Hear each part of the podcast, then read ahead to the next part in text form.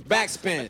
Herzlich willkommen beim Backspin Podcast und äh, ja, wie soll man sagen, zu einer besonderen Folgenserie wahrscheinlich sogar. Denn wir wollen hier bei Backspin für euch zwischen diesen Feiertagen das Jahr Revue passieren lassen und mit einer illustren Runde von Menschen hier darüber sprechen, was in Hip-Hop Deutschland und in der Hip-Hop-Welt passiert ist. Deshalb schön, dass ihr dabei seid. Mein Name ist Nico Backspin und bei mir sind die heiligen drei Könige Yannick, Kevin und noch ein Yannick. Ist dir mal aufgefallen, dass die Heiligen Drei Könige immer andere Personen sind? Ja, Außer ich, ich bin immer dabei. ja, genau. Du bist immer dabei. Das macht mich auch ein bisschen betroffen, muss ich sagen. Warum? Ja, weil ich so schnell ausgetauscht werde. Ja, aber das ist halt. Wir Also, haben ja auch mehrere Yannicks. das ist nicht Ja. persönlich. Yannick 1. Du bist dann eigentlich auch der wirkliche Yannick. Wir müssen uns das einfallen lassen. Wir haben nämlich mit Yannick, Yannick, äh, Der einzig wahre. Yannick, unserem Soundcheck, Yannick, jemanden hier sitzen, der schon seit vielen, vielen Jahren Yannick im Backspin-Kosmos ist. Yannick 2 ist äh, gerade im Praktikum bei uns und das geht jetzt auch zum Jahresende vorbei. Das heißt, er hat eigentlich gar nicht den Anspruch, Yannick genannt zu werden in diesem Podcast. Was sagt ihr? Wir können ihn einfach der andere nennen. Ja. Der andere, ja, das, das, klingt ist so. super. Aber so mit dem Oh Y, Gott, der mit dem Y so Spitznamen sich einfallen zu lassen, dann ist man schnell bei Yi oder so. Oh. Janni. Du Janni hast doch bestimmt Spitznamen im mich Janni. Freundeskreis, oder nicht? Hast, du hast ja Äh, einen Spitznamen. Ja, Jenny tatsächlich teilweise. Ach, echt? Ja. Jenny, okay. Pam, ich wollte den Witz eigentlich zu später machen, aber du hast ihn mir schon vorweggenommen. Also. Yannick, Jenny und Kevin sind die Heiligen Drei Könige für diese Folge. Denn wir haben es, wie es sich für Backspin äh, gehört, das Jahr Revue passieren lassen. Deswegen gab es eine äh, blut- und tränenreiche Recherche, die dann vor allen Dingen Jenny äh, gemacht hat, um mal zu gucken, was. Äh, und jetzt ist es sehr wichtig, im ersten von drei Quartalen aufgepasst. Ähm, wir haben das Jahr dieses Jahr in drei Quartale aufgeteilt. Das erste Quartal geht von Januar bis April und in diesem Zeitraum hat sich Jen, Jenny äh, damit auseinandergesetzt, was passiert. Und darüber wollen wir heute reden, denn es ist vielleicht auch für euch äh, manchmal so, wenn ihr da draußen unterwegs seid und Musik hört und selbst wenn ihr einfach nur Fans seid und konsumiert, dass wahrscheinlich äh, so, es so schnell geht und so viele Sachen da draußen passieren, dass man manchmal vergessen hat, was im Januar los gewesen ist. Was ist denn, Kevin, für dich die erste wichtige Information aus dem Januar gewesen? Der epische Backspin-Podcast ging an den Start. Oh, guck mal, und das merkst du, also das sind auch so Sachen, die du lernen kannst fürs spätere Leben, so dieses äh, Bälle zuspielen, ne? Ein Typ, der hier irgendwo im Kosmos für Backspin Podcast zur Verfügung steht, so das quasi mit in, initiiert hat, der kann jetzt darüber reden, wie geil es ist, dass es Backspin Podcast gibt. Im Backspin Podcast. Im Backspin Podcast, Das genau. ist so meta, Das ist so Leute. ein Circle Jerk, ey. Das Und, und, vor allen Dingen, und vor allen Dingen, wir fangen drei Jahresrückblicke an und die allererste Information ist, hey, übrigens, zwei Daumen auf mich. Backspin Podcast. Schön, dass du übrigens auch diese, diese Information als erste gewählt hast. Mann, das ist das Erste, was in Jennys äh, äh, Recherche steht. Aber ich hätte das, ich hätte eigentlich, ich hätte was anderes gefragt. Was ich, ich äh, habe mir gestern festgestellt, was das erste Konzert war im Jahr 2018, auf dem ich war. So, das wisst ihr bestimmt nicht mehr. Äh, ich, Alter Schwede, das weiß ich wirklich. Aber das Gute ist, ich weiß das alles, oder das Schlimme ist, ich weiß das alles nicht mehr, was gut ist. Ich trage alles in den Kalender ein. Ich suche mal, während du erzählst, äh, wie dein, wie dein Bibi und Tina Konzert war. Ich weiß nicht, ob der Protagonist das so gerne hören wird, wenn du ihn Bibi oder Tina nennst, aber es war A zum J hier in Hamburg. Ach, Vor heimischer Kulisse. Ja, da wollte ich hin. Das weiß ich noch. Das war das große Release-Konzert von Raum. Ja, da wollte ich hin. Ich konnte ich leider nicht, war ich mal wieder nicht in der Stadt, aber ich hatte richtig Bock drauf, weil das ja auch mit allen Gästen und seiner Mhm. Playlist-Ansammlung da und so ein schönes Finale war, das er sich Vor damals überlegt hatte. Ne? ausverkauftes Übel und gefährlich. Ich glaube, das Ja. hat ihn richtig happy gemacht. Ja, krass. Hier in der- Hamburg. Voll, voll seelisch muss es gewesen sein. Schön. Ja, ich habe ihn dann auch den, ähm, war das da, wo ich ihn den Tag vorher getroffen habe, vormittags? Ich glaube schon, für den Mhm. Für Backspin den Podcast, Podcast. das war in dem Rahmen. Ja. Ja. Genau. Und äh, War das eigentlich die erste Folge vom Backspin Podcast? nein. Es war Die erste Folge ist doch schon uralt. acht Ja. oder sieben oder so. Ja, und da hatten genau. wir auch mit tierischen Tonproblemen zu kämpfen. Wenn ich das, also Da warst, du werden wir bestimmt nochmal nachholen. da warst du technisch noch nicht so auf der Höhe, ne? Fakt. Ja, genau. Aber es kommt dann irgendwie mit der Zeit auch. Ne, Nico? Ja. Aber ich bin ja auch nicht dazu da, um die Technik hier zu regeln. Ich muss auf den Knopf drücken. Ja, aber komm, nicht vom Thema abkommen. Ähm, ich gucke gerade, wo ich da gewesen bin, aber da war ich. Weißt du, was auch noch los war im Januar, Nico? Na? Flair und Farid Bang haben ihren Beef beendet. Das Das ist halt schon, äh, das ist ein dicker Hund, wie Ja. Alex diese Woche zu sagen. Aber da muss ich ganz, also äh, sagt ihr, da müsst ihr was zu sagen, weil ich muss ganz ehrlich sagen, ich bin so ein bisschen von dem, der mit dem und dann doch wieder Briefende und so. Ich- ich finde- mir, mir geht nichts mehr am, wie sagt man das? Ähm, mir ist nichts mehr egaler als das. Diese ganze Geschichte auch mit Kapital und Flair jetzt, das ist Juckt einfach so mich anstrengend. Nicht. Ähm, Ich finde eigentlich die Statements lustiger als die Beefs. An der Stelle aber tatsächlich äh, Flair und Farid mit, mit dem Beenden ihres Beefs eigentlich sogar eine ganz schöne Jahresklammer, wenn man bedenkt, dass beide jetzt zum Jahresende ihre EPs rausgebracht haben als so Chart-Konkurrenzkampf mäßig im, im Freundschaftlichen. Ähm, ich finde es schön, ich finde es gut. Ich weiß Vor allen. Dingen, wenn so gute Songs wie AMG dabei rumkommen, weil das ist so, äh, das ist ein, einfach ein super, super, Num- Ich fand das Video richtig geil. wie sie bei Jam FM reinrennen Ja. und, und cyphern. Das ist, das ist herrlich. Es ist, das heißt, dieses, dieses Treffen da und dieses Foto, das war Anfang des Jahres erst. Mhm. Mhm. Das am Flughafen oder Ja. so? Ja, es muss dann im Januar gewesen sein. Ja, ist ganz interessant. So, spannend. Ich finde ja, am Ende des Tages bin ich ein friedliebender Mensch äh, schon auch der Meinung, dass so man sich eher vertragen sollte, als sich die ganze Zeit beefen sollte. Und ich habe auch die, also da ich ja auch mit beiden viel arbeiten durfte, auch immer diese, dieses Gefühl gehabt, hey, eigentlich, ihr würdet euch viel besser verstehen, wenn ihr einfach mal ein Wort miteinander reden würdet. Äh, Insofern eine schöne Sache, vor allen Dingen, weil es dann, und vielleicht kann man das doch als Satz noch dazu bringen, ja doch irgendwie eingeläutet hat, dass seitdem Beefs irgendwie nicht mehr. Also Man sieht das ist- ja jetzt auch in Flairs Reaktion zu der ganzen Kapitalgeschichte. Irgendwie Ja. Hat er keinen Bock und keine Energie mehr dafür übrig. Ich wette, wir werden ja, ich wette, in den Listen werden ja so diese Sachen auch noch drinstehen, genau wie PA Sports, der, der Casey Rebel angreifen will und so, ähm, weil die auch Dinge zu klären haben. Ich finde, die Luft hat sich da so ein kleines bisschen verändert. Also in den USA gibt es ja diesen Fakt, dass man d- natürlich auch noch Beef entsteht so und dann man da mal Kämpfe auszutragen hat, ähm, die dann auch medial sehr gut funktionieren für beide Seiten. Naja, Also können. kannst ja mal Meek Mill fragen, wie ja, das für gut, ihn ist. aber, aber frag mal Machine Gun Kelly, der hat auf jeden Fall, Ja. der, hat- der hat's gut gemacht. Drake und Pusha T natürlich auch ein interessant zu beobachtender Beef gewesen. Gerade Ja. weil da, weil da krasse Songs bei rumgekommen sind. Genau, solange es aber dann immer auf dem kreativen Level äh, funktioniert hat, äh, hat man ja auch alle ein bisschen mehr davon gehabt als nur Kleinkrieg und hier war es ja wirklich Kleinkrieg im Prinzip, der da beendet wurde am Jahresanfang.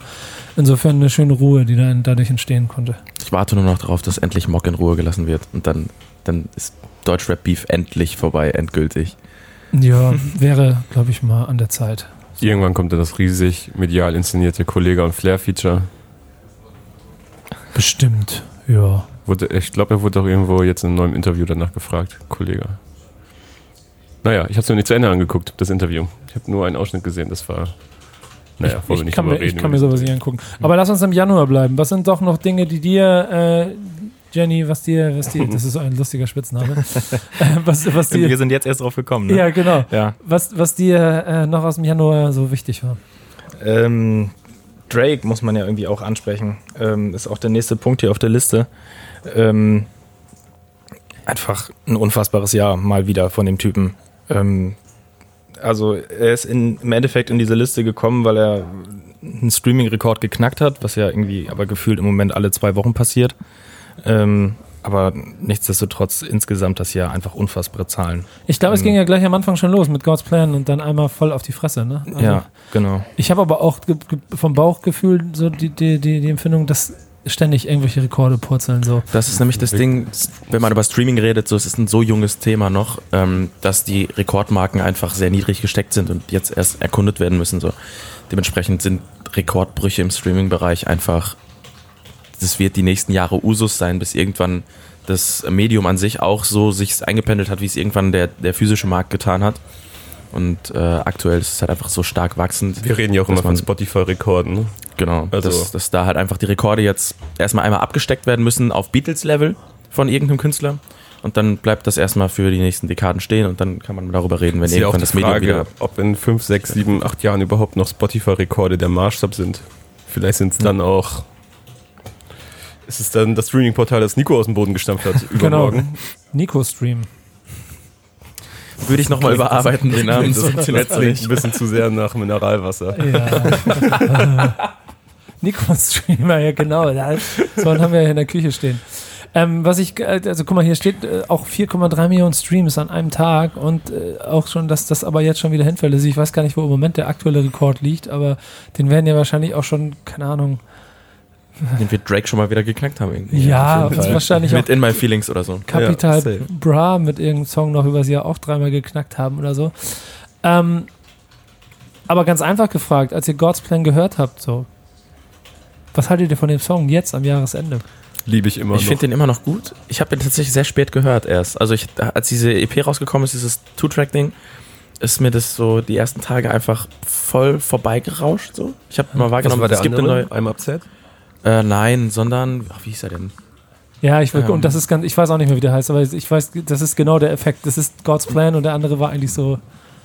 Das hat Drake aber schon immer gemacht so. Ja. Zwei Tracks raushauen. Der eine ist dann der, äh, was war das? Bei Meek Mill hat das auch so gemacht, hat er zwei Tracks rausgehauen. Der eine war ein kranker Hit, der andere war dann noch mal ein bisschen gemeiner.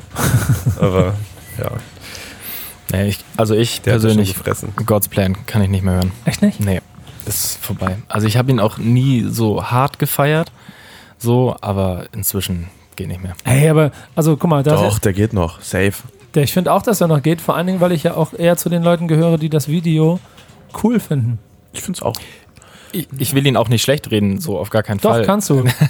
Ey, guck mal, du bist das erste Mal im Backspin Post. Regel Nummer eins, nie eigene Meinung relativieren. Damit machst du einfach nur deine eigene Aussage schon wieder verwäscht. Hau lieber auf die Kacke und sorg dafür, dass die Leute dich hassen.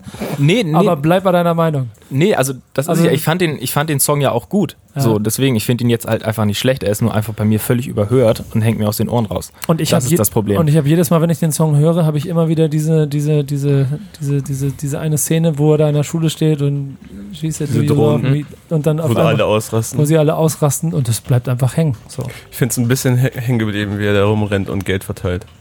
Ja, ich, Ich finde das Grinsen dabei ein bisschen anstrengend von ihm. Es ist wie, er so- so, wie er so weißt du, suffisant in Ich die finde es Kamera ganz, ganz grinst, gut so. zu, zu beobachten, aber ich cringe dabei immer leicht, wenn er dann so Geld verteilt und die Leute dann so in Tränen ausbrechen. Dann so. ja, aber weißt du was? Was ich, genau, ich kann das, aber Dicker, wenn's, äh, warum hat es denn vorher keiner gemacht? Hätte jeder schon 100 Juicy Mal Gay hat's gemacht. Ja. Juicy Gay hatte 100 Euro Budget für ein Video oder so. und hat sie verschenkt. Hat, hatte die 100 Euro und 5 Euro Schein äh, in der Innenstadt verteilt. Und er hatte die auch so alle mit Tesafilm an sich draufgeklebt und hatte mal eine abgerissen und dann jemandem gegeben. War das davor oder Das war beim HWG Mixtape, ne? Ja, Das war davor dann dementsprechend. Das Das, war letztes Jahr. Guck mal, das ähm, heißt, Drake bited bei Juicy Gay. ja. Ja. Ganz Einfach offensichtlich. Mal. Punkt. Das, Ich würd wie kurz der gerne Song? 100 einschieben. 100.000 Mäuse, oder? 100.000 Mäuse hieß er, genau. Ja, Shoutout. Guter Song auch. Gutes Mixtape auch. Was wolltest du einschieben? Ähm, der zweite Song auf Scary Hours, der Drake EP hieß äh, Diplomatic Immunity. Ja. Oh, der war aber geil. Doch, Ich kann war mich geil. da, eh, wahrscheinlich ja, ich kann mich nicht dran erinnern. Ich kann mich auch nicht mehr an den erinnern. Ohne Hook. Hast du denn aber eigentlich als äh, ausgewiesener Soundcheck-Experte bei uns im Haus das Migos-Album gefeiert, Überhaupt nicht. das auch im Januar gekommen ist? Leider gar nicht. Den ersten Teil feiere ich nach wie vor. Finde ich immer noch sehr, sehr stark. Culture One. Oder nur Culture in dem Fall. Ja. Super Album. Der zweite Teil äh, ist an mir vorbeigerauscht und hat nicht einen Hit hinterlassen. Sogar Stir Fry ist mittlerweile aus meinem Blickfeld verschwunden. Ja, irgendwie. Ja, der war aber auch schon, als er rausgekommen ist, ganz nett, aber auch nur, weil er von Pharrell produziert wurde. Also lebt Und das krank Verrückte ist ja auch einfach, dass dieser Pharrell-Beat ja auch schon Jahre alt ist. Das ist ja irgendwie ein sieben Jahre alter Beat gewesen, den die gepickt haben. Klingt aber ja auch mehr nach Neptunes als nach 2018. Ja. Also, Passt, Aber- steht dem Migos aber sehr gut, finde ich. ja. Der, der Neptune-Sound. weißt du, was in Migos nicht steht? Alle 14 Tage irgendein Release. Ja, überhaupt nicht. Mhm. Da, da kommen wir vielleicht im Laufe des, des äh, dritten Quartals noch zu, aber Selbst, Das ja, da kommen wir vielleicht noch drauf. Ja, das setzt sich jetzt hier durch. Da kommen wir vielleicht noch drauf. Ähm, ich weiß nicht, ob das Quavo-Album noch Thema wird, aber da hatte ich ja Hoffnung Bitte drin. nicht. Da hatte ich wirklich Hoffnung drin, weil ich dachte, weil ich ihn so als den, den krassesten noch von den dreien sehe. Aber nee, nee, einfach nein. das, das Die- fing schon mit dem, die mit dem Travis nur Scott-Album im letzten Jahr 15 Zeug an. ab. Mhm. Hattet ihr Hoffnung in einen Bowser-Release? Ja, Ja, große. auf jeden Fall. Und ich muss auch sagen, dass es mich nicht komplett, also natürlich ist es sehr kurzweilige Musik gewesen, was Bowser dieses Jahr veröffentlicht hat, aber äh, nichtsdestotrotz, dieses Power Bowser Mixtape, Das kam im. Februar, ne? Ja, genau. durchaus äh, stabile Hits dabei. Ey, Äh, Gerade so Pillen im Club finde ich wahnsinnig guter Song.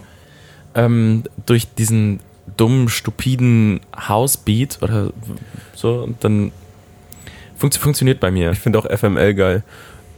Ist underrated. Ja, also der Song als, als Song ja, aber da cringe ich dann auch ganz gerne hier und da mal. Ich, ich cringe immer nur, wenn er, äh, wenn er mal wieder Sex ohne Präservativ propagiert. Aber Das macht er ja bei FML. ja, Ja, das ist auch die schwierige Ebene dabei der ganzen Sache. Ja, also ich, ich persönlich weiß nicht, wirklich drauf gefreut habe ich mich jetzt nicht auf das Mixtape oder auch keine, keine großen Erwartungen dran gehabt. So, ich fand es interessant auf jeden Fall, weil ich, weil ich gerade vorher äh, Bowser House hieß es ja, glaube ich. Ähm, Drei Farbenhaus. Drei Farbenhaus, so genau. Ähm, Bausers Haus heißt er auf Insta. Stimmt, stimmt, da habe ich das her. Ja, richtig, richtig. Ähm, da fand ich ihn gesehen, als du deine Fashion-Inspos abgeholt hast. natürlich. Psst, jetzt verrat das nicht. Ähm, was wollte ich jetzt sagen? Ach genau, da, also ich fand es auf jeden Fall interessant. So und ähm, er hat mich denn, also meine Erwartungen, die ich ja nicht wirklich hatte, aber nicht ganz erfüllt. Also es war, ist da einfach für mich nicht ganz rangekommen und dadurch dann auch relativ schnell äh, ja wieder aus den Spotify-Playlisten bei mir verschwunden. Im späteren, nicht- Im späteren Verlauf des Jahres natürlich aber auch eine Königskollaboration mit Kapital darauf, ne? Darf man auch nicht vergessen. Ja, es, es ist aber nicht insgesamt auch so ein Problem, wenn du sowas wie, äh, was du Liebe nennst, äh, rausbringst. Nikos Womit ich Song gerade festgestellt habe, dass es original der erste Song den ich mir bei Spotify 2018 angehört habe. Und ich weiß echt nicht warum. Ähm, aber wenn du so einen Song machst, dass es dann äh, äh, einfach auch fast unmöglich ist, einen Release dann danach zu machen, der Leute so umhaut oder begeistert, sondern das ist eigentlich eher so die Landebahn. Vor allem, für was du Liebe nennst, kommt ja noch aus dem Jahr 2017, ne? Aber ist ja dann trotzdem auch damit drauf und Ja, ja. ist ein Ist, Rechenspiel. ist im Februar auch so. nochmal auf der 1 gewesen, Ja, auf den Single-Charts. Aber es ist ein Song, der halt eigentlich alles drumherum so ein Ja, bisschen ist so- überlegt. Fluch und Segen zugleich, Ja. weil egal welche Single er jetzt rausbringt, so, sei es Vagabund oder FML oder alles mögliche, was halt rauskam, was so ein bisschen diesen Hit-Charakter hatte und nicht straight Rap war, wie zum Beispiel Power oder so mit, nee, was war das noch mit, äh, er hat ja noch andere Songs rausgehauen. Mit Kapital war unterwegs. Ja, genau, unterwegs. Aber alles, was so leicht, äh, was so eine hittige Hook hat und sowas, das muss sich dann an was du Liebe nennst messen gefühlt. Und das ist natürlich irgendwo der falsche Ansatz, aber irgendwo auch nachvollziehbar, dass die Leute das ähm, so machen. Was mir bei Bowser und speziell zu diesem Mixtape aber einfällt, ist, dass in Zeiten, wo gerade auch im Deutschrap sehr, sehr viele Leute sehr, sehr gleich klingen, äh, er da raussticht, indem er einfach rumexperimentiert. Jede Single klingt komplett anders bei ihm. Und das sind, wenn ich mir so die letzten 10, 15 Jahre Deutschrap angucke, eigentlich auch immer die Künstler gewesen, also wenn sie sowieso auf einem gewissen Level agieren, die am Ende übrig bleiben. So, damals bei Agro, Sido hat sich komplett geändert. Der hat auf einmal, als wenn man sich mal an Ich erinnert oder äh, Ich und meine Maske und sowas. So, wenn dann auf einmal Kinderchöre kamen oder Hooks und so und die Straßenthemen sind ein bisschen äh, gewichen und äh, unerwartete Features und so weiter. Das, oder diese, weißt du, die hatte auch so trashige Momente, Carmen und sowas. Das alles hat er gemacht Guter Song. wurde vielleicht mal belächelt oder sowas, aber er war am Ende immer relevant und da und hat, ist, hat einfach nicht wie die anderen geklungen. Und das ist extrem wichtig, gerade in Zeiten von Playlisten. Das ist ein ganz interessanter Ansatz, der man, den man wahrscheinlich bei Bowser auch erst in ein paar Jahren so äh, verorten kann. Aber ich sehe das, was du meinst. Ich, Ne, das, Er da muss mit das der Mixtape Charakter- ja auch nicht perf perfekt sein. So, er muss vielleicht einfach ein bisschen rumexperimentieren und gucken, okay, was steht mir am besten, was funktioniert am besten.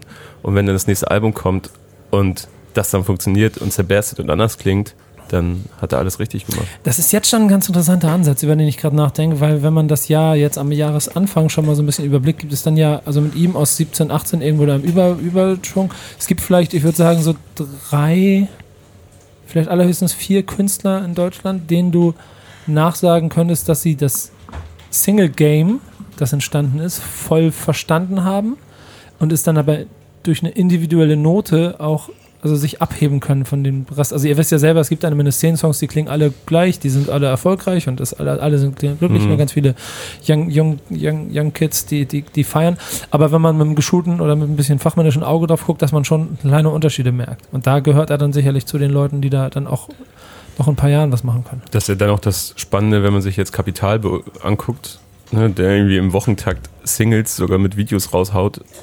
Und wo du dann schon bei ein paar Sachen erkennst, so wenn du dann zum Beispiel Rolly Glitzer Glitzer hörst und denkst hm, die Hook kenne ich doch irgendwo her und dabei ist es dann irgendwie die Gucci-Hook gefühlt, die, die äh, schon mal sehr erfolgreich für ihn lief. Er spielt die Songs aber auch äh, im, im Live-Set, habe ich mir erzählen lassen, direkt hintereinander und switcht sie auch immer so, in, lässt sie so ineinander überfaden. Okay, ja, also das ist schon ja- vielleicht einfach bewusst äh, ja, ne, daran aber, angelehnt. So. aber trotzdem ist es Aber ich im würde ihn, derselbe aber ich Song. würde ihn trotzdem in die gleiche Liste mit einsetzen, weil er nämlich, also ist jetzt dann wieder. Klar, ne, aber kurz ja diesen- Kurzfristig ist ein Kapital auf jeden Fall der, der das Single-Game am ehesten verstanden hat. Bei Ja. ihm sehe ich noch mehr, dass äh, sich langfristig beweisen müssen, als ich es bei einem Bowser sehe. Eben. Genau. Mhm. Ja, da ist aber halt da die wäre Frage, wie lange man Bock darauf hat, ne? wie lange die Kids und äh, generell die Fans das mitmachen. Charakter hat er auf jeden Fall genug. Genau. ähm, Haben eigentlich Oleg Sash-Fans die Single magisch mitgemacht?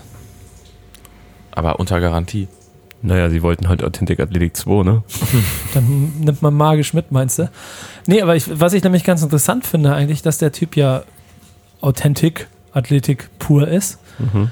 Mit magisch einfach mal dann auch es schafft, einen Mega-Hit zu machen, von dem man auch ganz genau weiß, so in alter ähm, Beginner-Liebeslied-Tradition, ihr wollt ein Liebeslied, ihr kriegt ein Liebeslied, ihr wollt einen magischen Song, ihr kriegt einen magischen Song, den einfach mal so macht äh, und ganz äh, sauber da durchgeht, auch mit, ich glaube, mit Vanessa May war das da, ne? oder Mhm. dann auch da recht sauber durch ein Schlager-Feature durchgeht und am Ende einfach Und wieder als der Mega-Spitter sich zum Jahresende nochmal wieder platzieren kann. Sich sogar von Barbara Schöneberger als Yo-Yo-Yo-Hip-Hop-Armbewegung anmoderieren lassen. Das Ja. hat er ja auch noch über sich ergehen lassen. Oh, mein mein Ähm, Oberkörper hat sich gerade zusammengezogen. Aber ich freu- aber- Tatsächlich aber auch einfach einer der klügsten Streaming-Marketing-Moves des Jahres. Diese magische Aktion, meiner Meinung nach. Ja, ich meine, Weil schaff es mal, einen Oleg Sesh auf die Single 1 zu hieven mit der Musik und dem Image, das er hat. Äh, ja, genau das. Und da, du kannst einen Streaming-Hit machen, das ist kein Thema so, aber den noch auf die 1 zu bringen. Vor Und Dingen, er äh, hat ja auch er hat diese, diese 1-Welle, die Single Nummer 1-Welle des Jahres hat er im Prinzip losgetreten, oder? Letztes Jahr waren es nicht so viele Single Could 1. be, Ne? aber wir haben bald eine. Äh, hast du nicht sogar gemacht, Yannick? die Singles, ja, da bin ich mir tatsächlich dumm Ja, genau. Wir werden bald mal alle Nummer 1 Listen aufsingen. Äh, Ah, ja. Single. Aufsingen. Obwohl, nee, wenn ihr das hier hört, ist wahrscheinlich schon draußen. Könnt ihr euch dann auf Day angucken. Ja, dann. also- Alle Nummer 1 aus dem Deutschrap 2018 Sie sind aufgesingelt. aufgesingelt. Du wolltest gerade was sagen, ne? Äh, ja, nur dass bei, bei Olex ja das auch das Interessante ist, dass er ja magisch tatsächlich, also die Single gleichzeitig mit dem Album Rolex Sash auf der 1 hatte. So, also das ist ja, sagt ja eigentlich schon alles. So. Es sind Der übrigens auch die Momente. Verstanden. Ja, das sind aber auch die Momente, wo dann mein ganz einfaches Hip-Hop-Herz wieder ein bisschen höher schlägt. Ich, ich werde nie vergessen, wie ich mit dem Jungen äh, vor vielen Jahren in Darmstadt einen Hutz gedreht habe. Das war zu Atlantic Athletic 1, wo ich, ich habe ihn so gefeiert dafür, als aber ich weiß gar nicht mehr, wie, wie, wie der Song hieß, aber der, einer der ersten, den er gemacht hat, wo er da vor seinen Blocks rumfahrt, für, wie hieß denn der nochmal? Makadam. Nee, nee, nee, nee. Achso, noch, noch alte Ältere. noch, noch ganz, ganz am Anfang. Äh, äh, ich suche ich such mal ganz kurz Ja, raus. ich weiß auch noch, wir haben es nämlich auch Ich will die so, Geschichte nur zu Ende erzählen. Mhm. Dann kannst du. Ähm, und ich suche nebenbei den Song. Der, wo er da noch auf dem, äh, auf, vor seinen Blocks auf einem klapprigen Fahrrad auf dem, auf dem Gepäckträger rumfährt. Ich denke, was für ein geiler Typ, den muss ich unbedingt interviewen. Geh nach Darmstadt, dreh mit ihm Hutz. Also weit bevor er mega oder mega erfolgreich wird. Und dann laufen wir da so lang und ich werde nie diesen Satz vergessen, als er zu mir gesagt hat, hey Bruder, das ist einfach scheiße schwierig, wenn du, jeder kennt dich, jeder feiert dich und, du, und jeder will ein Foto mit dir machen und sitzt in der Straßenbahn und du hast nicht mal Geld, um dir ein Ticket für die Straßenbahn zu kaufen. Und dieser Typ ist er bis heute, wenn du ihn triffst und wenn du dich mit ihm unterhältst. Es ist immer noch der gleiche ehrliche Typ. Ich möchte jedes Mal irgendwie einfach ihm nur sagen, wie gut ich das finde, dass er Erfolg Mhm. hat. Und dann zu sehen, wie der dann so jetzt auch mit so einer Nummer, was wir eben gesagt haben, sauber durchgeht, Doppel eins, ganz erfolgreich. Ich freue mich. Bei ihm ist es ja auch das Geile, dass er, glaube ich, einfach auch nur permanent beweisen möchte, oder was heißt beweisen, es den Leuten zeigen möchte, dass er alles kann. Mhm, genau. Weißt du, dass jemand sagt, ich habe hier eine Schlagernummer rumliegen. So, willst du, Alex, ich weiß ja nicht. So, er so, doch, doch, gib mal her. so, so ist er. So, Ja. ich kann alles. Gib mir irgendwas, ich zerlege es. Ich, und er sagt ja auch, ich, ich rap auf Rock, ich rap auf Schlager, ich rap auf Trap. Gib mir irgendwas und es wird dope. Mhm. So, ne? Und da hat er auch irgendwo recht. Aber bei Olex muss ich immer daran denken, wenn wir auch gerade so im Januar, Februar sind. Ich weiß nicht, da haben wir ihn wahrscheinlich auch getroffen, so in den Zeitraum, glaube ich. Nico zum Interview. Ja, ja, und Mein Hip-Hop-Moment und 2018. äh, das, das ist was anderes. Aber ähm, ich habe den Abend davor noch diese Doku geguckt, die er zum Vorgängeralbum, wenn nicht sogar dem Vorvorgängeralbum gedreht hat in der Ukraine, wo seine Eltern besucht worden sind. Das war so. zum Vorgängeralbum zu Rolex Hash. Die ja. ist wahnsinnig. Nee, das, wir haben zu Roddick Sesh haben wir ihn getroffen Genau, davor. da, genau zum Genau. Vorgängeralbum Ach zu so, Rolex genau. Hash. Also das war doch Makadam. ne? Ja. genau. Und diese Doku, wenn ihr sie nicht kennt, die ist wahnsinnig gut. Guckt euch diese bitte an. Und äh, dann habe ich dabei zugehört, wie du mit ihm gesprochen hast. Und es ging um seinen ersten Schultag in Deutschland, wo er so ohne Schultüte irgendwie in die Grundschule kam und irgendwie nicht so richtig gut Deutsch konnte und alle anderen Kinder hatten eine Schultüte und so weiter. Das war irgendwie so traurig mit anzuhören. Und dann, ja, 20 Jahre später der Nummer 1 Single in Deutschland. Ne? 20 Und läuft Jahre im später. Radio. Was für Brooklyn ist übrigens der Song. Wie heftig. Da ist er. Was für Brooklyn. Da feiere ich. Hier, da, da. Ich zeig's euch mal. Ihr könnt, ihr müsst das googeln. Aber wie dieser kleine Bratan da Auf dem Hollandrad. auf dem Hollandrad auf dem Gepäckträger fahren vor seinem Block entlang fährt und was für Brooklyn erzählt. Da habe ich ihn ins Herz geschlossen. 2012 war das. Ähm, oh Gott, hier, was ist das denn so? Bam. Ähm, ich versuche, der Meister der Überleitung, ich versuche gerade mit Überleitung Ich hab auch grad nächsten Thema. Ja, mach mal du. Ich könnte mir Oleg Sesh auch wahnsinnig gut in vier Blogs vorstellen. Boah, guck mal, du gehst ein Thema weiter. Ich wäre ein Thema davor eingestiegen, aber dann machen Das, wir das. das, da kriegen wir aber auch noch einen guten Bogen. Ja, genau, machen wir. Wow, den- ja, im Prinzip. Chapeau, Kevin. Gut, gut gelegt, die Linie. ja, eigentlich gehört er da rein, ne? Bei vier Blogs? Ja. Ja, gerade. Ich, also bei den Tschetschenen hätte ich mir jetzt eigentlich gewünscht. Ja, also nächstes Jahr, nächste, nächste Ich darf dritte bitte, Staffel bitte, kommt bitte die wenig spoilern. Ich habe die zweite Staffel noch nicht fertig Ja, geschaut. danke. Ich habe sie noch nicht mal angefangen. Wow. Also, Aber krass, ich komme ey. nicht hinterher im Moment. Aber das die ersten Ende, zwei, Alter. ich habe die ersten zwei Folgen gesehen bisher. Und Als er auf einmal- als auf Leute. Als er auf einmal die Hand da, weißt du, diese, diese abgeschlagene Hand da hoch, alter Schwede, war das ekelhaft. Nico ist der beste Chef in Deutschland. ja, genau, danke, danke dafür. Gerne. Ähm, aber habt ihr, also das heißt, ihr habt die zweite noch gar nicht gesehen. Zwei Folgen bisher. Ah, das ist tragisch. Ja. Aber feiert ihr die Serie so, wie die Leute sie feiern da draußen? Komplett. Ja. Erste Staffel auch klassisch, ein Sonntag durchgezogen. Ist ja auch, Ähm, die Goldene ja. Kamera gab es ja für die erste Staffel, ne? Also insofern auch voll verdient, oder? Ich mag die Serie halt wirklich sehr, sehr, sehr gerne, weil weil es halt Berlin ist und weil es Berlin nicht auf einen auf eine Höhe trägt, die man nicht mehr nachvollziehen kann. Ich habe eine ganz andere, ganz simple Sichtweise, da, oder also eine Erklärung dafür, warum das funktioniert, weil der Blick auf Berlin nicht durch, und ich nenne es mal pl- plump Kartoffelnaugen, sondern eher durch Kenneraugen. Ich würde eher sagen, durch Snob-Augen. Äh, oder was auch immer. Also es Ja. kommt nicht von der Tatort. Drehbuchautor will mal was über die bösen Jungs in Berlin schreiben, Mhm. sondern du merkst richtig, dass es eher von unten geguckt ist als von oben herab. Ja. Und da merkt man aber tatsächlich auch, finde ich, einen Unterschied in der Performance bei der, bei der schauspielerischen Leistung. Ein Vaisel, der schafft es so einfach heftig. wahnsinnig krass, ähm, diesen Charakter rüberzubringen und spielt damit ja teilweise die gelernten Schauspieler locker an die Wand. Weil, er nicht spielt. Einfach, genau, weil er nicht spielt. Mhm. Weil er einfach diese ekelhafte Art irgendwie rüberbringen kann, weil das mit Sicherheit ein Teil seines Lebens irgendwann war. So. Äh, es gibt Oh, so seid vorsichtig mit diesen Aussagen. Ich habe ja äh, in, in diesem Zusammenhang ja für die, für die zweite Staffel den Facebook Live ähm, Show da moderiert und Mhm. das alles.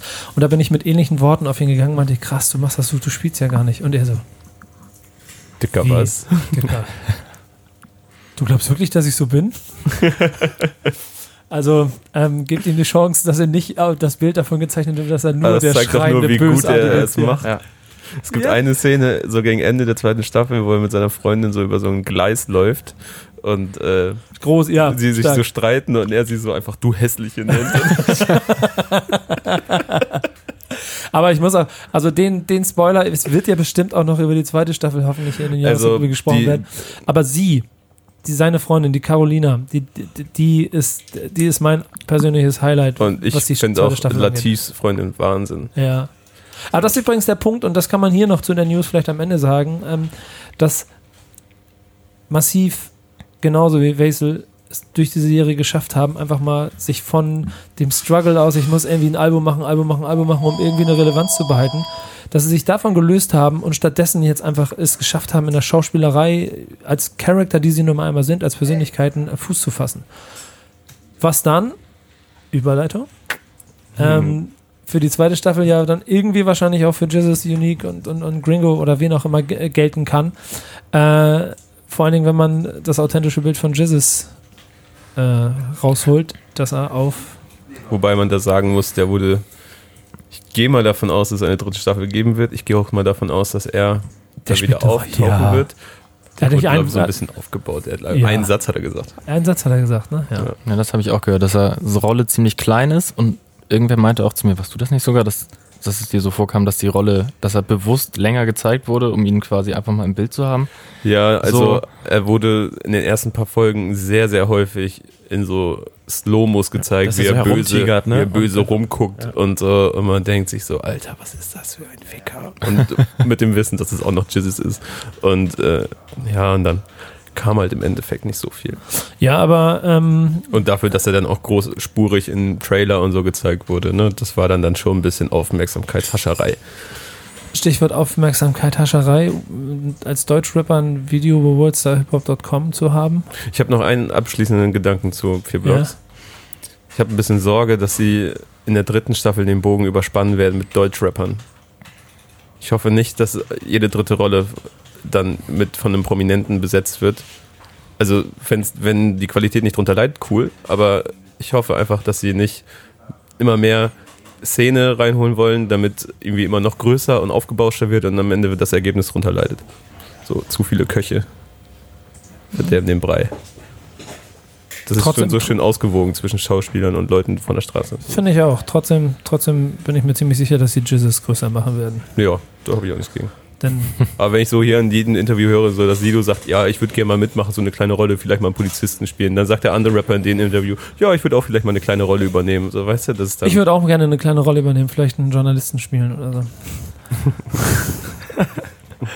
so, das wird meine Überleitung kaputt gemacht. Trotzdem, Jizzes, Und, ähm, worldstarhiphop.com. Aber das ist ja keine Aufmerksamkeitshascherei. Das ist einfach ein Dankeschön. Move. Das ist einfach ein Statement. Äh, Aufmerksamkeitshascherei in den USA. Ja. ja, wenn man sich das Video anschaut und wie es konzipiert ist, könnte man das schon. Nein, aber es ist, Aber es ist einfach ein Statement. Ja, genau. Ich wollte Ja. sagen, es ist eigentlich auch, also wurde ja auch viel schon drüber geredet, aber ich finde es eigentlich auch trotzdem nach wie vor einen krassen Move. Same. So. Und es gibt ja immer noch die mehr davon, dass sie dann ja sich da bestimmt teuer eingekauft haben und so. Und ich bin mir ziemlich, also ich weiß mehr, als ich sagen darf. Wenn Aber- du den, wenn du den zeigst, wie klickmäßig oder wie die klickmäßig performen, die 187 Straßenbande, dann ist, nimmt Worldstar Hip Hop auch so ein Video, das 20 Millionen Views macht, mit Kusshand. Da Ja. kannst du von ausgehen. Mhm. 34 Millionen Klicks im Moment, ne? Mhm. Das ist schon. Heftig, Äh, heftig. aber auch, äh, dass ja da aus dem Video heraus mit der Bildsprache, die benutzt wurde, mit dem ganzen Drumherum, dann ist ja auch das Image und die, sagen wir, die, den Mythos um 187 auch nochmal ein kleines bisschen mehr bestärkt hat, ne? Oder? Was war denn euer erster Gedanke, als ihr es gesehen habt? Meiner war, ist das eklig. Ja, das ist schon, das ist schon, also das ist In schon. diesem Flur, in diesem Flur, wo sie da performen, möchte man einfach nicht stehen. Vor allen Dingen möchtest du nicht zufällig da hinten links deine Wohnung haben Mhm. und da so durch müssen. So, darf ich mal kurz? Mal? Ja. Ich habe ich hab auch so gedacht, als ich das gesehen habe, so, ja, krasses Video, aber auch einfach, das ist er. Das ist Jesus. Also Sorry, das ist Mr. jetzt Jesus. so nicht einfach mal ein paar Kumpel zusammengesucht, um ein cooles Video zu drehen, sondern ja, das ist er halt. So. Ja. Das ist die gesamte Promophase ja so gewesen. Auch das Drück-Drück-Video, in dem Alex so rotzefrech vor der roten Ampel aus dem Auto steigt und einfach auf der Straße anfängt zu rappen. Das ist einfach ähm, so wahnsinnig äh, authentisch, diese gesamte Promophase für das, für das Wolke 7 Album, die einfach wie, natürlich ist da wahnsinnig viel Planung hinter. Das ist ja bei der 187 Straßenbahn irgendwie immer Es geht nicht merkbar. ohne. Es geht nicht ohne, aber es hat trotz, man merkt es dem Ganzen nicht so an. Es hat keine, keine verkrampften Elemente, wenn, so, wenn das passiert. Dass sie über Instagram ihre Boxen besprühen und äh, daraus einen Marketing-Gag machen, mit dem sie, keine Ahnung, 20.000 Boxen verkaufen 25. oder 25.000 Vorbestellt. Boxen verkaufen durch einen Instagram-Marketing-Gag, dann weißt du, dass das einfach, also, dass das einfach ehrlich ist. In dem Sinne, dass, ähm, dass die Leute dem anmerken, dass da, dass da keine großen ähm, Industriegedanken hinterstehen, die erkennbar sind. So. Ja, also Industriegedanken gehen natürlich, Natürlich, die Jungs ja, wollen Geld verdienen, aber ich glaube, sie schaffen es einfach das, was in den USA schon gang und gäbe ist, dass die Leute Bock haben und bereitwillig ihr Geld quasi ihrem Superstar geben wollen, weil sie ihn so feiern und dann dafür Teil von seinem Lifestyle sein können. Das hat 187 halt und Jesus in Person wahrscheinlich auch wie kaum ein anderer so verkörpert. So, das, man will einfach ein totales Stück haben und ey, selbst ich Alter, selbst ich habe gedacht, ey, ist schon geil. So kriegst du eine Box und dann ist da irgendwie so ein bisschen ein Stück Mhm. gesprüht. Aber ich glaube, da oben Das steht macht, sie. das ja, macht genau. dieses äh, Box-Game auf jeden Fall ein bisschen angenehmer. Also ich, ich, ich habe selten das Verlangen, eine Box haben zu wollen, so. Aber das ist dann schon eine schöne Erinnerung irgendwie auch an eine Zeit. Ja, genau, genau, finde ich auch. An der Stelle, das haben wir in dem Jizzes Podcast ja auch schon besprochen. Ähm, mir fällt gerade wieder ein, ich muss unbedingt herausfinden, welche Boom Bap Crew ähm, seinerzeit customized äh, besprühte Vinyle verkauft hat. Das haben wir doch aber auch irgendwie rausgefunden, glaube ich. Wir haben es noch nicht rausgefunden, nein. haben wir noch Haben wir nicht. nicht wir haben rausgefunden? nur darüber geredet und Ich hatte ähm, irgendwie in Erinnerung, dass es vielleicht too strong war oder so. Aber Weiß ich auch nicht. Es ist ja, ähm, um, um dann ein bisschen durch ein anderer Deutschrap-Journalist hat es bei Twitter mal aufgedeckt, aber ich weiß nicht mehr, wer es war und äh, Schöne Grüße. Ich muss es finden. Schöne Grüße, schöne Grüße, schöne Grüße. Ähm, ich habe hier eine Liste auch noch äh, XXX Tentation stehen. Ähm, das hast du mit eingetragen. Mhm. Warum war dir das? äh, Also ich glaube, Frage ist bescheuert. Ich stelle sie trotzdem. Warum ist war, war es dir wichtig, dass man drüber redet? Ja, es ist offensichtlich. Sein letztes Album zu Lebzeiten. Ähm, Hast du denn? Also wird- fragen wir mal einfach mal die Runde bei euch dreien. So äh, habt ihr ihn vorher verstanden, gefühlt? Versteht ihr, warum Kanye West sagt, das ist, äh, das ist eine meiner größten Inspirationen der letzten Jahre und diesen ganzen Fall. Kram? ja, Mann, das 17-Album äh, war als Album das war Wahnsinn. sehr bedrückendes Album auf jeden Fall. Und auch schon Album. Look at Me, dieser erste Track, womit er rausgekommen ist, der sich so aufge angehört hat, als wäre komplett übersteuert in einer 10 Quadratmeter äh, Garage aufgenommen worden. Mit so viel Power. Das war. also Geil. ich, ich habe irgendwie ein bisschen gespaltenes Verhältnis zu dem, zu dem Typen. Also ich Das sowieso. das die sollte man auch haben. Ja, aber also auch musikalisch musste ich mich wirklich an ihn gewöhnen, sag ich mal. So, ich musste ihn mir wirklich warm hören, bis ich das, bis ich das wirklich mochte. Ähm, und dann weiß ich auch einfach nicht genau, also ich höre ihn inzwischen mm, ausgewählt, zwei, drei Songs und ich kann mich, glaube ich, nicht ganz davon freimachen, dass ich die jetzt mehr höre, weil er halt nicht mehr auf dieser Welt ist. Das ist Ähm, lustig, ähnlichen Effekt kann ich auch beschreiben. so, ja. und das ist auf der einen Seite irgendwie ziemlich traurig, so, weil ich halt auch, auch da habe ich auch schon mit Leuten drüber gesprochen, drüber nachgedacht habe, ob er so jetzt so erfolgreich äh, wäre, wenn er jetzt noch leben würde. So, das ist ja Vielleicht nicht so schnell, so nicht, aber erfolgreich, schon aber sehr. gib ihm ein Jahr mehr und er wäre da. Man muss nämlich schon sagen, dass wenn man ihm zuhört und die Art und Weise, wie er da performt, mit dieser, Ver also dieser zerbrechlich, dieses Zerbrechliche, was ich da so spüre, Das ist ja eher etwas, was immer mehr in den Rap dringt. Endlich, muss man sagen. Also nicht, dass es endlich äh, nach dem Motto diese Präsenz hat, das Level, aber dass es endlich da sein darf. Dass es endlich akzeptiert ist, im Rap auch mal Schwäche zu zeigen. Vor allem psychische Schwäche. ja, ja, So, ja. Das war jahrelang einfach nicht drin. Dann wurdest du zerfleischt in der Szene. Aber wenn du der Macker bist, der damit 20, 30 Millionen Streams macht, dann können sich alle ficken gehen. Ja, und dann dann muss man sich, es ist ja schon fast schon schlimm, dass man sich dann auch da wieder überlegt, was wäre, wenn der weitergemacht hätte. Also wenn er nicht Ja. Dann offensichtlich bei ihm ja dann auch wirklich einfach nur tragisches Opfer eines Vor allem so gewesen ein, ist. so ein stumpfer Tod. Ja, ja. So, das hat mich dann auch nicht so mitgenommen, weil ich eh, ne, gespaltenes Verhältnis zu ihm und seinen, sagen wir mal, privaten Angelegenheiten. Aber so ein komischer Tod. Nee. Da wurde ja auch ganz Jahr lange ein, irgendwie ein Promos, ein richtig kranker Promostand hinter vermutet. ja, ich warte ja auch immer noch darauf, dass er zurückkommt. Ja, ich warte auch noch auf das Album No Pulse. Ja, ist so ein bisschen, ist so ein bisschen featuring so- Tupac. So sollte ja. es heißen, angeblich. Ich habe ihn auch mit äh, Big Pun im Studio gesehen. Oder mit, pass auf, pass Oh, auf, Ich hab's Craig. Craig Mack. Der Mann der Überleitung. Ja. Ey, Nico, jetzt ist, jetzt ist der Zeitpunkt gekommen. Teach uns mal ein bisschen. Das ist hart. Das ist wirklich hart. Ich weiß, dass es hart ist. Ich Ja, kenne den keiner- Namen, keiner so, ich kenne auch euch, bestimmt ne? Tracks, aber ich kann. Eigentlich, guck mal, das, das Ding ist, äh, um ihn, um ihn zu beschreiben, m- ist schwierig. Weil der war doch nie eine große Nummer. der Nee, genau, genau. Also ich versuche ich versuch's zu beschreiben. Eigentlich ist er genauso ein One-Hit-Wonder aus den 90er Jahren. Nur jeder, der aus den 90er Jahren kommt und Craig Mack gefeiert hat, würde mich jetzt für diesen Satz töten, weil er sagt, nein, krasser Rapper, hat richtig viel, richtig viel Impact gehabt und, und seine, seine Rolle, bla bla bla bla bla. bla. Mhm. Finde ich nicht. Wenn man ehrlich ist, ist Craig Mack Flavor in Your Ear. Und das ist ein Song, den du, wenn du irgendwann zwischen, ich glaube, der wann ist denn der rausgekommen? 94 ist rausgekommen, genau. Ich hätte jetzt 93 gesagt, aber irgendwo zwischen dann 94 und 99, irgendwo auf Hip-Hop-Partys, wahrscheinlich sogar bis 2015 auf Hip-Hop-Partys gewesen bist. Und der DJ ähm, älter als 19 ist, dann hat der auch irgendwann Flavor in Your Ear gespielt. Und jeder von euch wird diesen Song auch kennen. Und das ist halt das Tragische, ähm, dass er ihn nicht mehr live spielen kann. So. Und es ist Mhm. immer tragisch, wenn ein Künstler stirbt.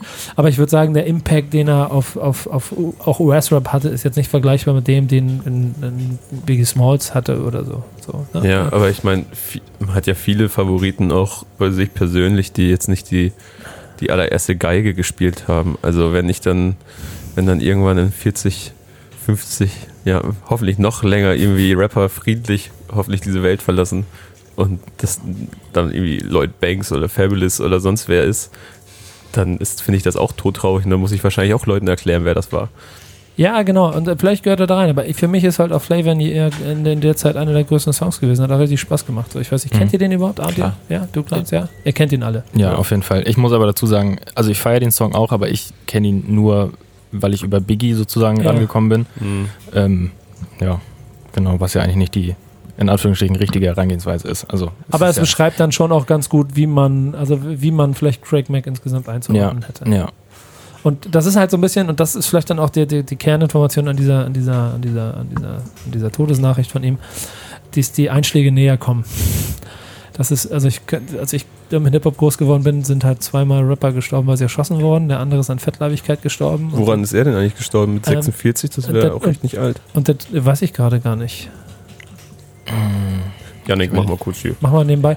Nee, aber weißt du, und jetzt aber merkst du, wie nach dem nach und nach es so den einen oder anderen erwischt, mit denen ich halt groß geworden bin, die äh, Mhm. 20 Jahre lang die Mucke gemacht haben, mit denen ich auf Partys gewesen bin oder so.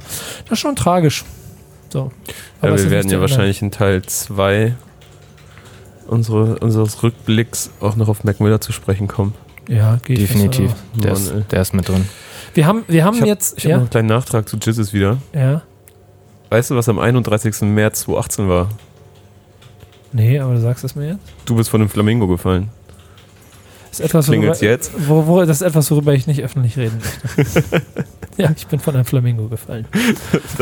Das große 1 und 7 Straßenbandenkonzert in der Barclaycard Arena. Ja, und mehr brauchen wir nicht dazu zu erzählen.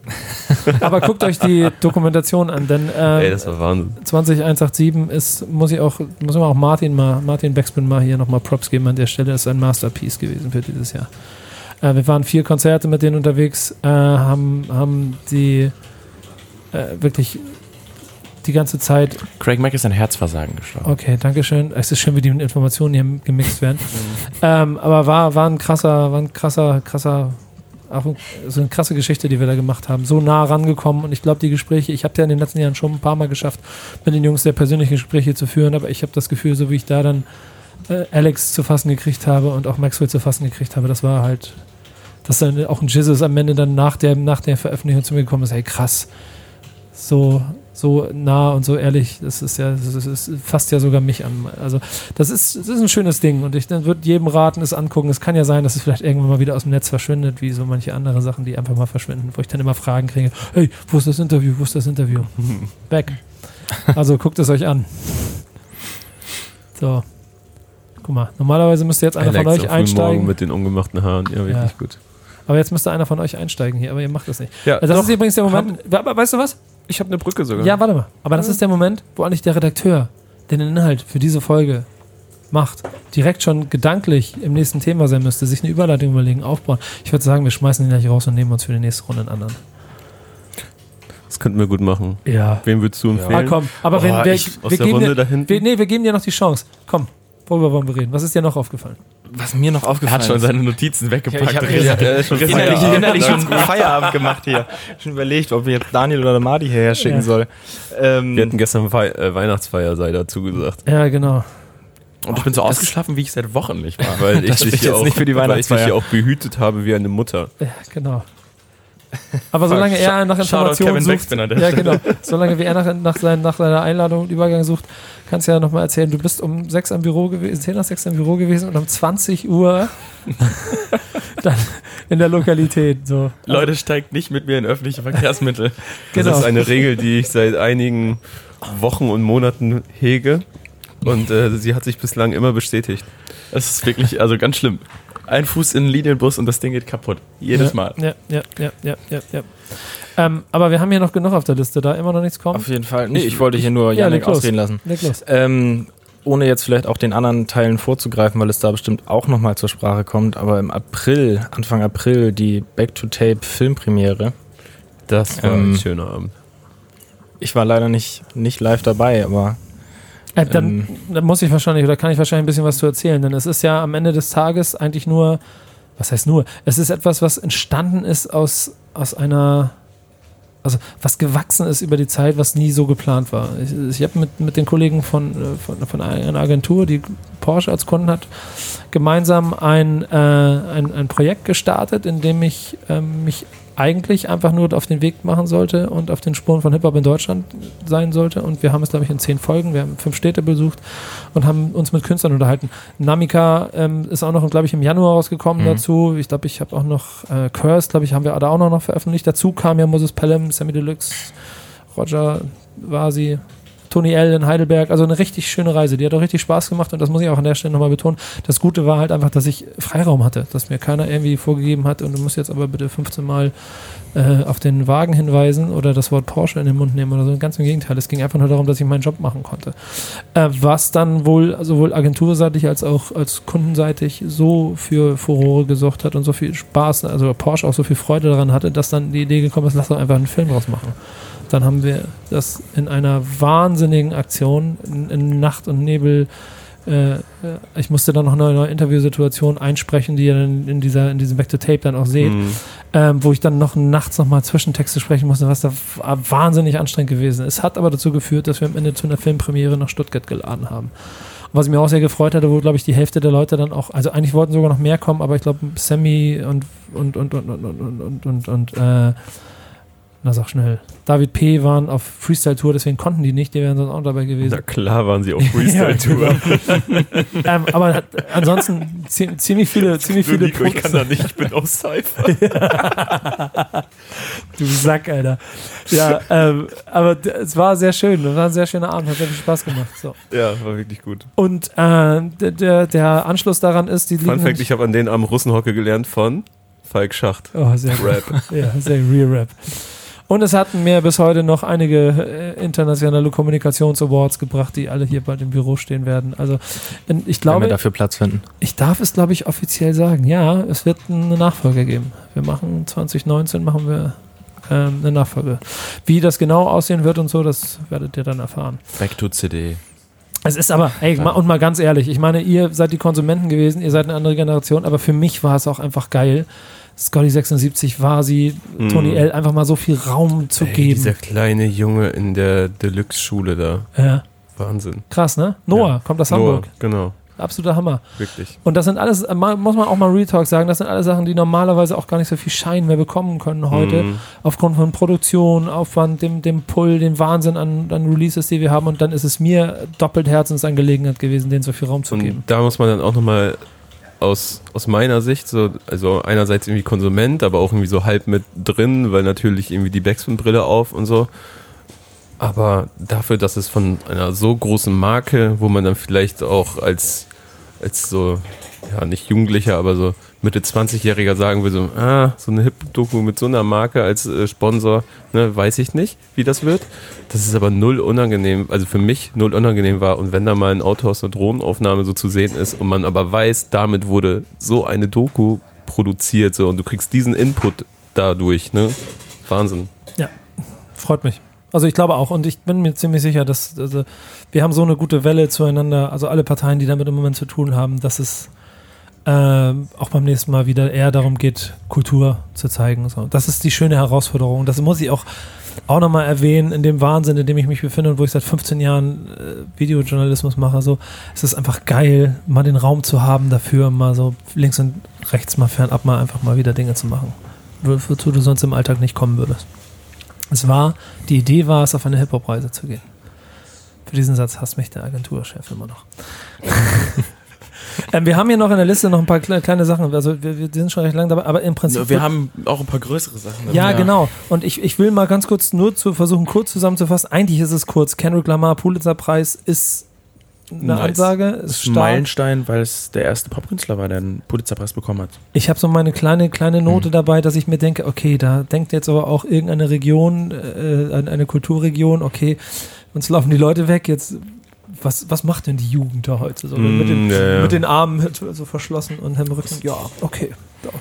Auf der anderen Seite ist es ein bisschen ein, äh, ein Handreichen von, von einer sich sehr abkapselnden Hochkultur äh, an die Popkultur. Das darf Ja. man auch nicht vergessen. Bleibt die Frage, ob es dann auf Augenhöhe in der Zukunft stattfindet oder ob es nur dieses von oben herabblickende und einmal Das muss man jetzt abwarten. Aber dass es nicht ein Bob Dylan ist, der zuerst einen Pulitzerpreis bekommt, sondern ein Kendrick Lamar als erster Popkünstler, ist an der Stelle vielleicht schon ein äh, Ist geil. interessantes Statement. Denn man hätte sich ja auf, der, auf den sicheren Weg begeben können und einem gestandenen politischen Künstler, der in, äh, in der Mitte der Gesellschaft angekommen ist, diesen Preis geben können und nicht einem Jungen aus Compton. ja, Unterstreicht halt Safe. einerseits absolut das Standing von Kendrick Lamar und das, was er verdient hat und eigentlich muss da noch viel, viel, viel mehr kommen. Aber andererseits, ja, könnte natürlich schon sein, ne? so ein, man hat dieser ganz leichte, fade Beigeschmack, dass es nicht nur deswegen, weil Kendrick sich so stark engagiert, passiert sein könnte. die Zukunft muss halt zeigen, dass dieser fade Beigeschmack verschwindet. Ne? Und, ist, und bis wir in Der Deutschland weiße, dabei sind. starke Mann. Gibt es eigentlich Grimme, sagen. gibt es deutsche Deutschrap Grimme-Preisträger? Ich glaube nicht, oder? Das wäre dann ja sogar noch eine Stufe darunter, aber selbst da sind wir ja noch nicht. Also insofern schade. Wir haben, und da möchte ich auf jeden Fall gleich drüber sprechen, weil das, aber das können wir eigentlich auch noch in den anderen machen. Aber du hast ja äh, Jenny auch noch ähm, Post Malone angesetzt, du hast Mhm. das, Oh, das Posty. J. Cole Album angesetzt. Wir haben auch noch UFO, der ein Album veröffentlicht hat. Ähm, Zusammenfassung, Gefühl, irgendwie, ist da irgendwas Besonderes für dich oder sind es einfach Veröffentlichungen, die gekommen sind, über die man einfach, die man mitgekriegt haben muss? Mm, Ich würde sagen, ja. Also Post Malone fand ich auch ganz persönlich einfach ein starkes Album. Ähm, haben wir auch eben kurz drüber gesprochen, die Spotify-Jahresrückblicke. Da ist er bei Mhm. mir auch Nummer eins mit weiß ich nicht wie viele Stunden gehört. Bei mir auch sehr stark dabei. Ich bin auch riesiger Post Malone Ultra. Ja, Ich liebe diesen Typen einfach. Ich muss aber sagen, dass das zweite Album, ich finde es echt nicht so gut gemessen an dem ersten. Weil es mir zu hittig ist und er hat diese, diesen Triolengesang für sich entdeckt und übertreibt ihn auf jedem Song.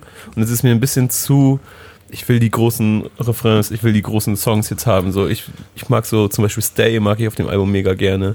Und so ein paar andere Sachen, so Better Now natürlich, auch wenn es eine krasse Hook ist. Mhm. Aber er hat so ein bisschen, wenn man sich Stony durchhört, das ist einfach ein bisschen mehr Wie Charakter. hieß und dieser so. Stadion-Pop-Song darauf noch? Over. Over, ne?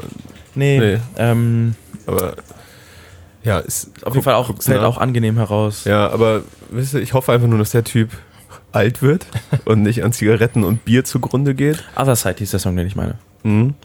Und weißt du, der macht ja irgendwann, wird er noch heftige Alben machen, der wird ein Folk-Album machen und sowas alles. Das kannst du, ist absehbar einfach bei ihm. Ich liebe ihn. Und der ist einfach nur groß geworden, weil er gut in Guitar Hero 2 war. so, das muss man sich auch mal reinziehen. So. jeder Also, hat eine Chance.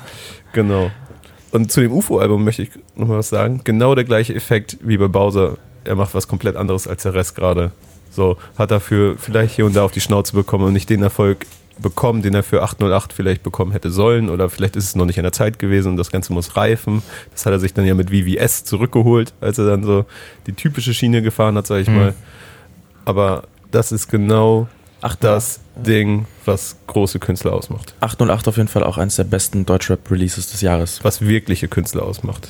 Also diese, diese, sich nicht damit zufrieden zu geben, dass es gerade ein kreatives, also einen kre- kreativen Status quo gibt, sondern Der ja mittlerweile fast schon eher ein kreatives Vakuum ist, wenn man auf die Playlisten wenn man auf die schaut. So. Playlisten guckt, wir haben eine große Bandbreite in Deutschland. Die Frage ist, also, weil die erfolgreichen Künstler, die zeigen diese Bandbreite halt meistens nicht.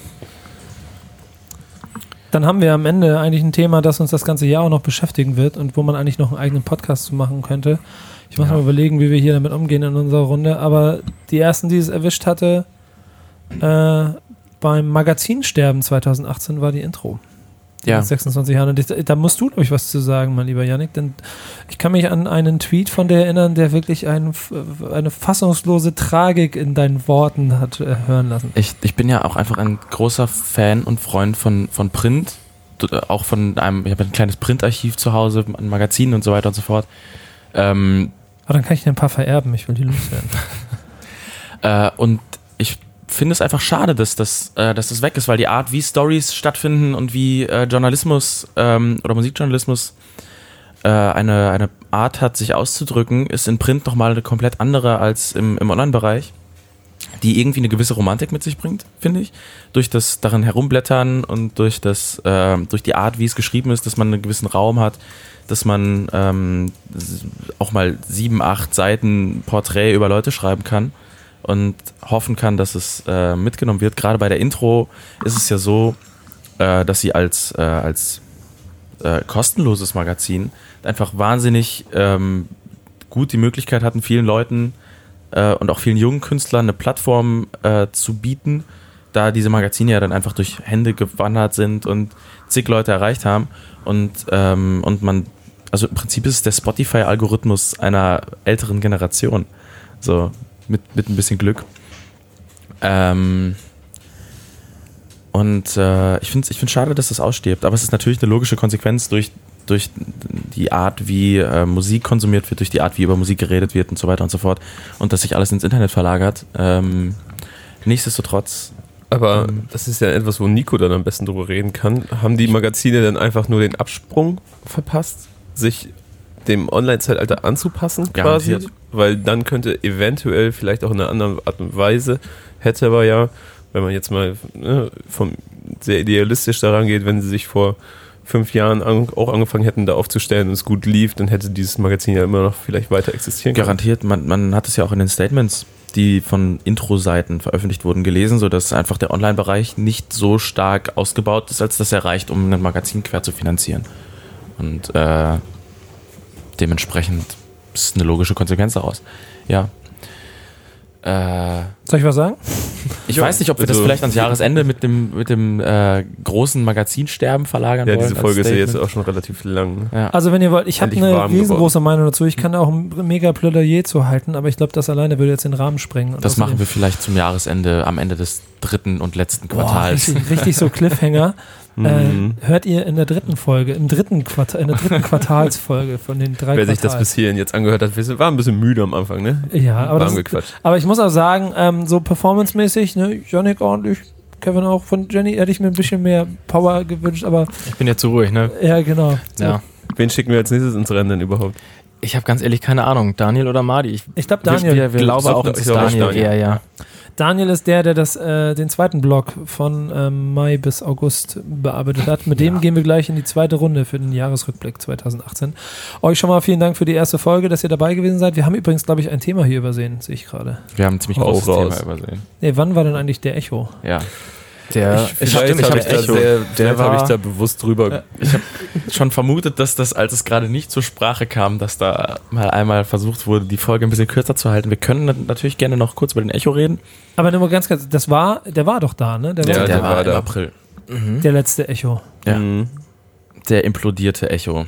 Ich glaube, wer mehr darüber erfahren möchte, guckt das Kollege-Interview bei Backspin TV. Genau, das würde ich nämlich auch sagen. Ansonsten ist, glaube ich, dazu jeder und jedes und seine, also hat jeder und seine Mutter schon was dazu. Man braucht nur googeln, man findet genug Kommentare äh, von äh, Hip-Hop-Medien und Feuilleton-Medien und allem Pipapo. Und Ich, ich bin auch einfach satt.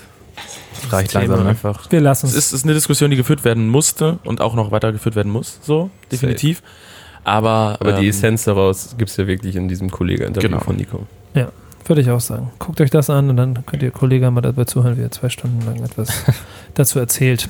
Im Ganzen und dann versteht ihr vielleicht auch das ganze Bild von ihm und macht euer eigenes da draus, vielleicht auch ein bisschen neuer. Aber in diesem Sinne, danke euch dreien. Danke Yannick, dass du mit dabei, Jenny, damit du, dass Ich du dabei sagen, gewesen Ich bist. habe mich gerade nicht angesprochen Ja, gefühlt. genau. Danke für, dafür, dass du beim ersten Teil dabei warst. Das war's mit Backspin, Jahresrückblick, Podcast, Teil 1. Kevin geht jetzt schon und wir müssen noch zwei Folgen aufnehmen. Mal gucken, wie es weiterläuft. Bis dann. Ciao. Backspin. Backspin. Backspin.